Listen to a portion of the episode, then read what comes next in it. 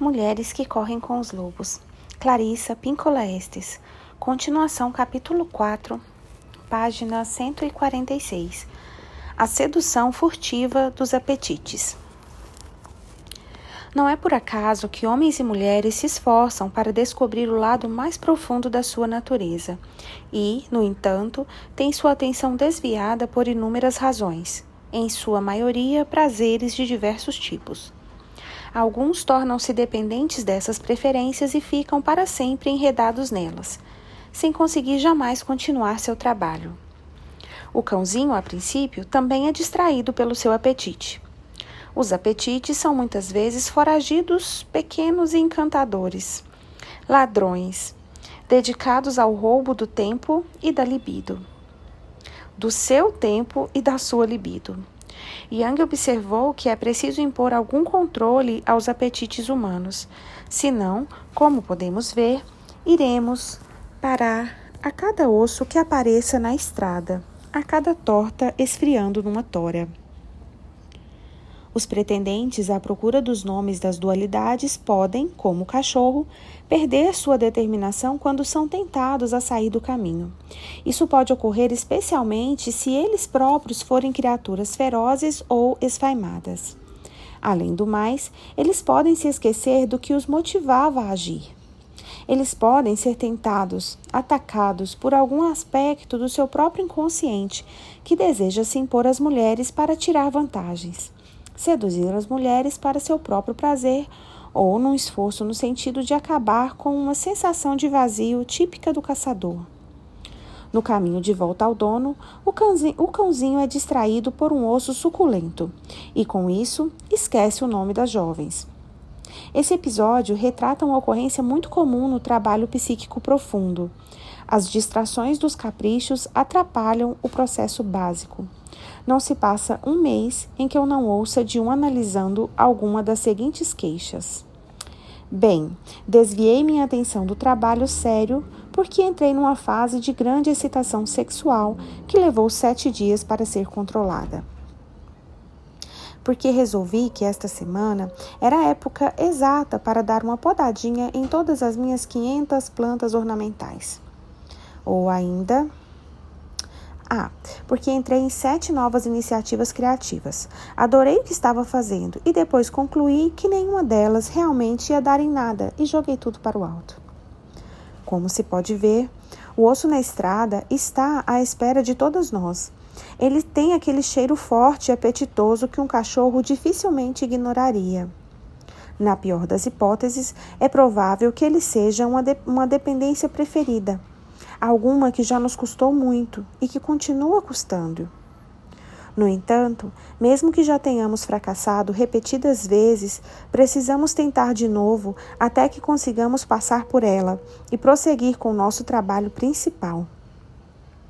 O trabalho profundo é muito parecido com a excitação sexual. Ele começa do nada, vai se acelerando em platôs e atinge um estágio uniforme e intenso. Se os platôs forem interrompidos abruptamente, imaginemos um ruído forte e inesperado, teremos de começar tudo de novo. Existe uma tensão de excitação semelhante no trabalho com a camada arquetípica da psique. Se a tensão for interrompida, é preciso que se comece praticamente do nada. Portanto, há muitos ossos na estrada, ossos suculentos, belos, interessantes e irresistivelmente atraentes. De algum modo, porém, eles fazem com que soframos de uma espécie de amnésia, com que nos esqueçamos não só de onde estávamos no nosso trabalho, mas também do que o trabalho tratava para começar.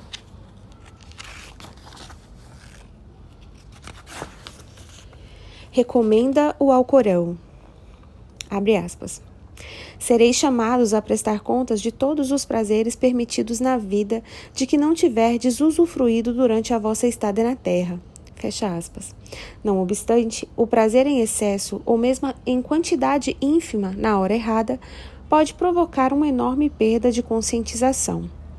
Nesse caso, em vez de um grande afluxo de sabedoria, vagueamos por aí como um professor distraído resmungando.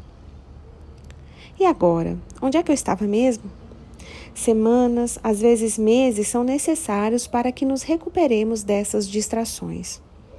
Na história, o cachorro volta correndo até a choupana das irmãs, ouve novamente seus nomes e sai a toda velocidade mais uma vez.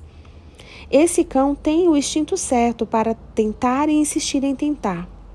No entanto, ai ai, lá está a torta de laranjas que o distrai, e ele mais uma vez esquece os nomes.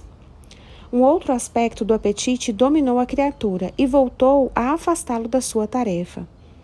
Embora sua pança esteja satisfeita, o trabalho da alma não foi cumprido.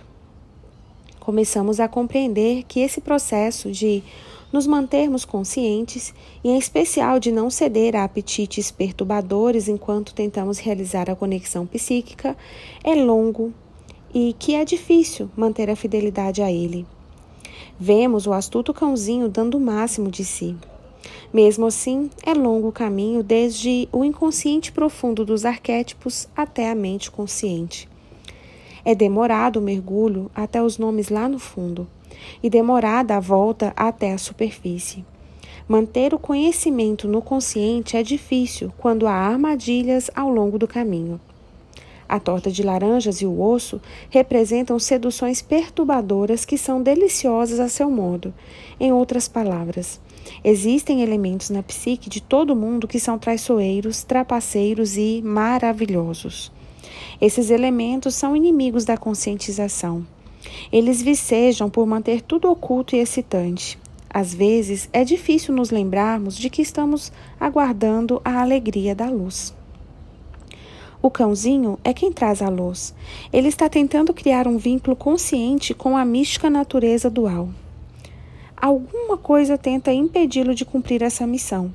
Alguma coisa que não é visível, mas que sem a menor dúvida é quem coloca ossos no caminho e arranja tortas. Sem dúvida, deve ser o estranho sinistro, outra versão do predador natural da psique que se opõe à consciência. Em virtude da ocorrência natural desse oponente na psique das pessoas, até mesmo a mente mais saudável é suscetível a se desnortear. A lembrança da verdadeira tarefa e sua repetida recordação dentro de nós mesmas, no estilo de um mantra, nos devolverá a consciência.